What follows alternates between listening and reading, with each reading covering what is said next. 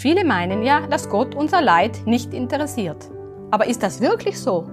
Wer von uns Kinder hat, wird folgende Situation verstehen. Aber vielleicht bist du bislang auch nur Kind von jemandem und hast Ähnliches mit deinen Eltern erlebt. Als Eltern wollen wir immer das Beste für unsere Kinder. Solange sie klein sind, sorgen wir für all ihre Bedürfnisse, erziehen und schützen sie, so gut wir können. Irgendwann kommt aber die Zeit, an denen wir unsere Kinder loslassen müssen. Wir wollen ihnen keine Zwänge auferlegen. Und spätestens dann ist auch der Zeitpunkt gekommen, dass wir zulassen müssen, dass sie ihre eigenen Fehler machen. Und bei manchen dieser Fehler zieht sich alles in uns zusammen.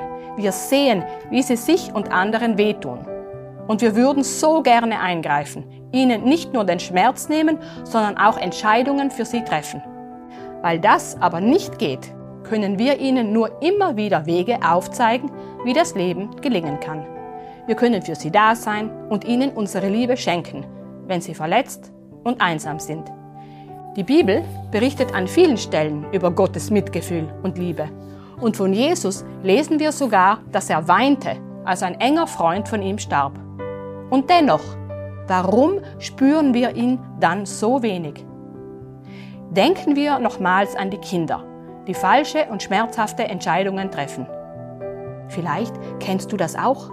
Man kommt gar nicht an sie ran. Sie blocken ab. Und so gehen wir auch häufig mit Gott um.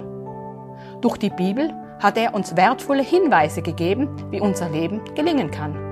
Und so wie wir von unseren Kindern erwarten, dass sie uns gehorchen, erwartet Gott das auch von uns. Dafür hat er uns die Bibel gegeben. Aber wir blocken ab. Er streckt uns seine Hand immer wieder entgegen, aber wir schlagen sie weg.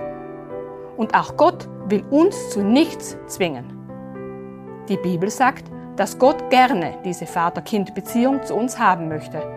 Und er hat alles dafür gegeben, dass das möglich sein kann. Wir sind nicht automatisch seine Kinder. Wir müssen uns schon bewusst auf ihn einlassen. Aber wenn du das tust, dann wirst du eine Liebe erfahren, die die Liebe, die wir von Menschen kennen, noch in den Schatten stellt. Du kannst Gott in der Bibel kennenlernen. Lies doch mal das Johannesevangelium und schau dir Jesus ganz genau an, denn er ist der Schlüssel zu Gott. Wenn du keine eigene Bibel hast oder wenn du Fragen hast, dann melde dich doch bei uns. Wir helfen dir gerne weiter. Vielen Dank, dass du dir den My Input Impuls angehört hast. Wenn du mehr wissen willst, geh auf unsere Website myinput.it oder folge uns auf YouTube, Facebook und Instagram.